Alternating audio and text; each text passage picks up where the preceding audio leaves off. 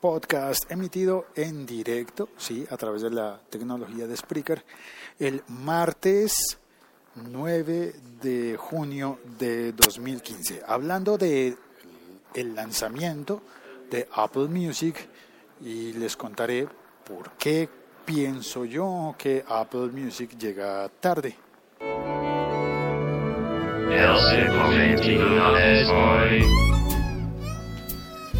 Bueno, pues ayer estuvo ayer estuvo Apple presentando sus novedades en la WWDC o WWDC. El caso es que presentaron las noticias sobre su nuevo sistema operativo, el Capitán, también sobre las novedades que se esperan para el próximo sistema móvil, el iOS 9 perdón, iOS 9, siendo fiel a mi creencia de que o lo dices en inglés o lo dices en español. iOS 9, iOS 9. Y bueno, y también presentaron el Apple Music. Se esperaba, se sabía que iban a entrar a este terreno. Lo que, lo que fue sorpresivo para mí fue lo de la radio Beats One. Y es que, si no estoy mal, Beats One es como una copia en el nombre de BBC One, la radio de la BBC que emite, o por supuesto desde Londres. Y creo, me parece, voy a revisar en Pocket a ver si estoy en lo correcto, que el DJ que eligieron para liderar y comandar esta radio de Apple, una radio de Apple, sí, Está Beats One, me parece, voy a buscarlo por aquí, lo tenía yo eh, del artículo en el espectador, decía eso. A ver, el nombre de él es Zach Lowe. Pues sí, me parece que ahí Zach Lowe creo que le hicieron un episodio de despedida de la BBC hace apenas unos meses. Y todos los grandes artistas del mundo anglosajón, todos los eh, músicos muy importantes en inglés, le mandaron saludos y demás. Pues eh, creo que fue a él, Zahlow, voy a buscarlo, a ver si estoy en lo correcto. Eh, y bueno, entonces es muy curioso que así como está BBC One, Apple saque la Beats One. Es que además se parece, ¿no? Beats One, BBC One, Beats es más corto. Están utilizando la marca de equipos de audio que habían comprado eh, con el respaldo del Dr. Dre y se supone que van a sacar listas de audio para el streaming, ya incorporarlo con, eh, con Apple, con, con, Apple Music, que estaba así desde antes, desde el sistema operativo anterior. Y en la aplicación Music o música de los dispositivos de Apple, pues encuentras la música que has comprado en iTunes. Ahora entonces eh, encontrarías la música en streaming, es decir, la transmisión de datos para que puedas oír las músicas que quieras. El eslogan fue, mi música es tu música. La música de iTunes es tu música, o sea, es la mía, es decir, la van a compartir. Si yo pago la mensualidad, pues comparten conmigo toda esa música. Y claro, eso ya está inventado, eso ya lo había probado Groove Shark, que cerró, ya lo había probado y lo, había, lo tiene como un modelo exitoso Spotify con, eh, con el mayor número de abonados en el mundo. Y detrás van los de Deezer y también está Rhapsody peleándose por ese mercado en los Estados Unidos con su marca Napster que compraron y entonces Napster es recordado por una plataforma que, fracasó cuando perdió la, la demanda interpuesta por, por Lars Ulrich de, de, Metallica, Lars Ulrich, perdón. Y, y bueno, entonces ese sistema ya está inventado. El pero es que Apple no lo estaba ofreciendo, lo estaba ofreciendo Beats, que fue comprado por Apple, pero no lo estaba ofreciendo Apple directamente. Y ahora entonces Apple entra en ese mercado, Apple entra en ese negocio y ¿qué va a pasar? A ver, la gente que, los early adapters, los que ya habían comprado los servicios de streaming de música, pues ya tienen cuentas. Muchos, es más, los muy afiebrados, los muy gomosos, los muy fanáticos, como yo, tenemos cuentas en todos los servicios, o en casi todos. Yo tengo en Spotify, en Napster, esos dos tengo cuenta paga. Eh, Napster porque me lo da, es un encime, es un plus de mi compañía de teléfonos. Y también, está, también tengo cuenta en Deezer y en Audio y en, bueno, y en un montón. Todas esas eh, plataformas ya existen, ya tienen el mercado y Apple viene a buscar que nos cambiemos. ¿Se trata de eso? ¿O a convencer a más personas? Si es eso, bueno, podría ser que muchas personas empiecen a comprar el sistema de Apple de Apple Music a pagar esa, esa mensualidad que en el caso latinoamericano, suramericano como el mío, pues está más costoso. Es decir, tendría que pagar 10 dólares por, por la mensualidad cuando estoy pagando aproximadamente 5 Entonces, pues bueno, habría que ver si esto va a ser buen negocio o mal negocio. Oh, oh, la máquina, hasta fue la máquina de café. Dice, lista de averías hélice. Fuera de servicio. Tengo que ir a otro lado por el café. Y bueno, ah, y aquí viene el punto especial y es que hace poco estuve oyendo un episodio de Guillermo Solano, amigo mío, que se estrenó en el podcast hace poco. Y en el episodio más reciente de él, a la fecha de hoy, contó una historia de alguien que no se inventó el negocio y sin embargo triunfó. Es una historia bien interesante. Debería poner el link para que oigas el enlace, para que oigas el episodio de él. Tal vez lo cuenta mejor que yo, pero voy a tratar de referenciarlo, de contarte la historia de manera breve y explicarlo. Para la música, por favor, que voy a explicar. Gracias.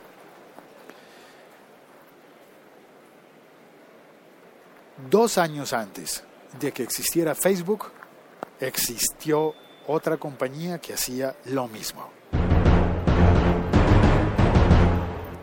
Existía Friendster, o como se pronuncia, Friendster. Creo que yo alcancé a tener cuenta en eso. Me parece que alguien me recomendó y abrí esa cuenta y luego apareció Facebook y se llevó todo el público.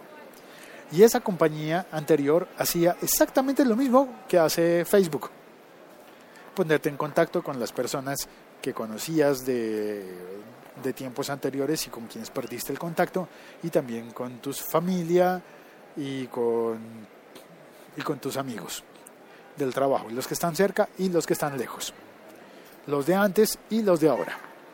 Hacer una red social y bueno, pues Facebook triunfó con algo que ya se habían inventado y que ya estaba hecho y que ya estaba funcionando y había gente que ya tenía su perfil en Friendster.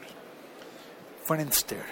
Es más, yo añadiría, esto fue lo que contó Guillermo, y, y se preguntaba, ¿es una innovación realmente que aparezca Facebook? Si había otro que ya lo había hecho antes. Y yo añadiría, es más, ¿te acuerdas de High Five? ¿Alguno de, vosotros, de ustedes, tuvo cuenta en High Five? ¿Tuvo amigos en High Five? O, por no ir tan lejos, en MySpace, que permitía compartir canciones. MySpace permitía compartir canciones. Entonces, ¿qué es lo novedoso de esto? Vamos a ver, no sé, que... Ah, ¿qué es Apple?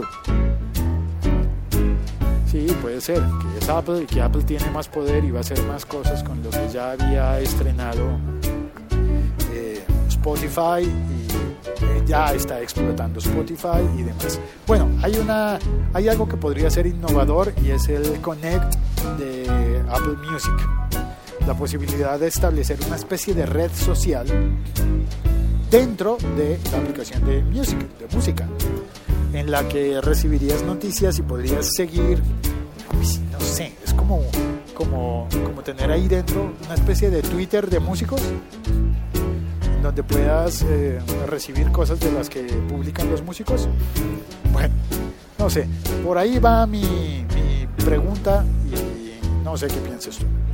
Soy Félix, estoy en Bogotá, Colombia y emito este episodio en directo utilizando la tecnología de Spreaker, pero está disponible también en otras plataformas. Eh, un saludo para los que están oyendo esto, por ejemplo, en eltiempo.com.